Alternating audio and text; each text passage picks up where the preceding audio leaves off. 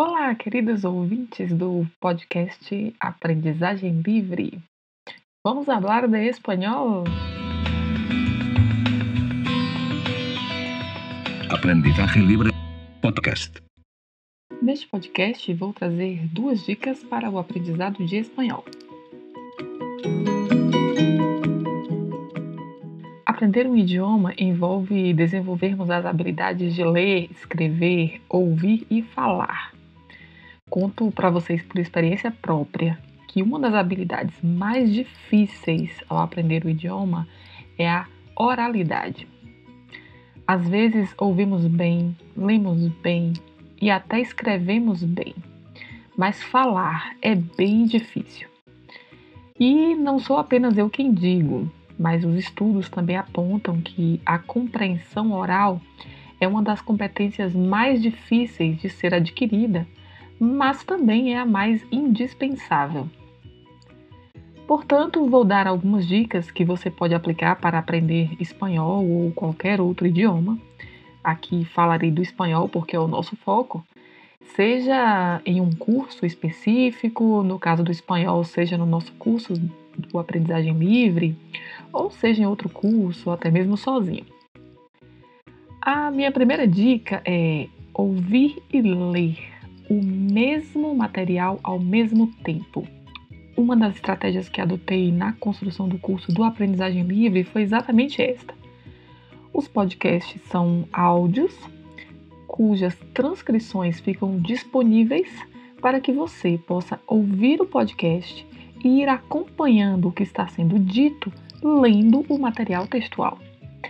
Essa técnica é ainda mais importante quando partirmos para fazer aulas mais avançadas do curso, nas quais começaremos a ter aulas completamente em espanhol. Vamos chegar lá, hein? Esta associação da escuta com a leitura se mostra uma estratégia fantástica para o aprendizado de idiomas. Além disso, em nossas videoaulas priorizo a técnica do screencast, ou seja, a gravação de tela. Por quê? exatamente para que durante a aula você possa acompanhar o material textual ou de imagem que vai sendo projetado na tela e fazer essa junção da audição com a leitura. Então, fica aí a primeira dica: ouvir e ler o mesmo material ao mesmo tempo.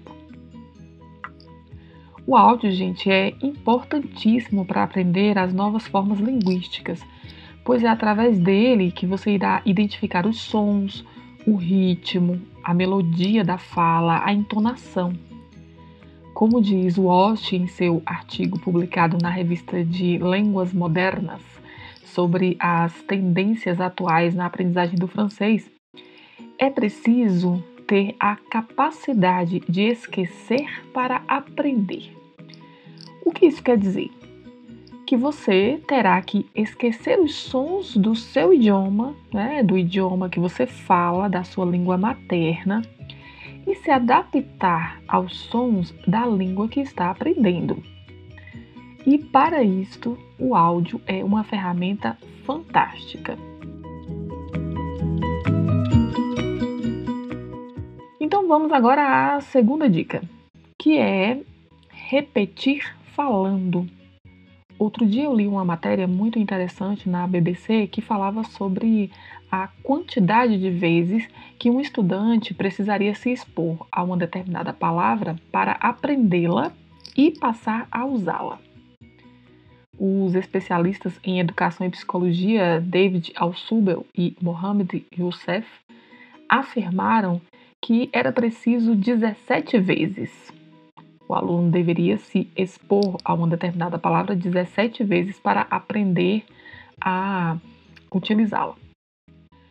Outros estudos apontam entre 15 e 20 vezes.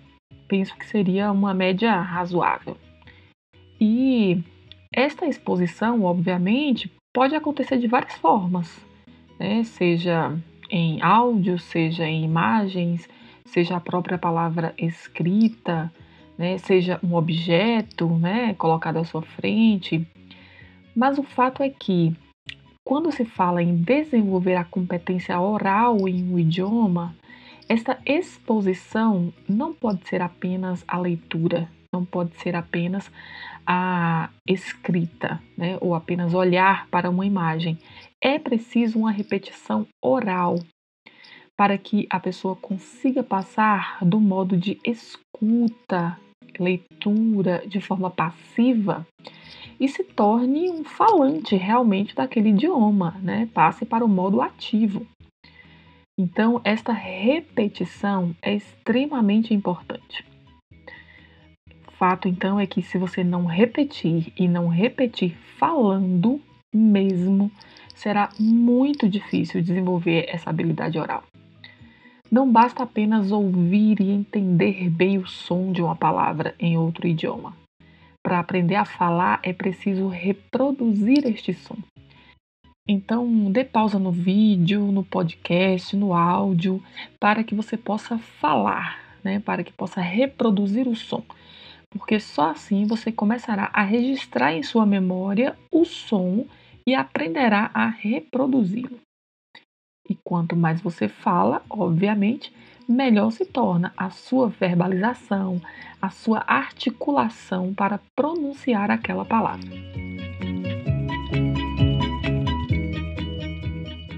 Bem, essas são as duas dicas do podcast de hoje. Coloque em prática e você verá o resultado. Estas foram formas que eu utilizei para aprender o espanhol e ainda utilizo quando aprendo palavras novas. Afinal, idiomas aprendemos todos os dias, até mesmo o nosso, né? A língua portuguesa, aprendemos continuamente. Em breve trarei outras dicas para você e mais alguns conteúdos de espanhol. Então, buen aprendizaje para todos e hasta el próximo podcast.